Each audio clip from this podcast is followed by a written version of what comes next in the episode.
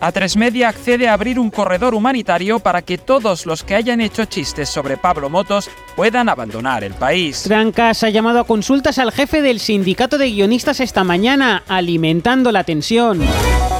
El nuevo anuncio de Navidad de Campofrío es una loncha de jamón diciendo ¡Viva España! ¡Que nos come el perro! exclama la loncha en un spot que no renuncia al comentario político pese a tirar de humor.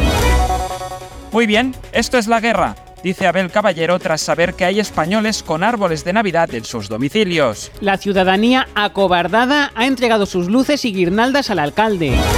Después de tres días viviendo en la casa de Gran Hermano VIP, Carlos Franganillo asume que ha cometido un error abandonando Televisión Española. Pues si quiere volver tendrá que pasar por Masterchef Celebrity, aclara el ente público.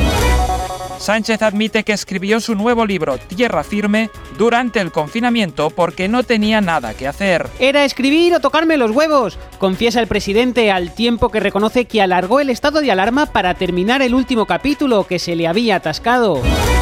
El buscador Choyómetro incluye la amnistía entre las mejores ofertas de la temporada. Aragonés no descarta obtener hoy el referéndum porque es Cyber Monday. Pérez Reverte critica la falta de rigor histórico de la película Napoleón porque Napoleón es él. Lamenta que Ridley Scott dejara fuera la batalla de Napoleón en Sarajevo.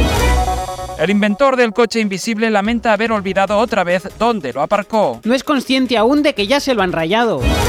La tercera parte de Megalodón se rodará en España con el título Torrelodón 3. Jason Statham perseguirá un tiburón gigante por la avenida de Rosario Manzaneque mientras los vecinos le gritan ¡Guapo, guapo!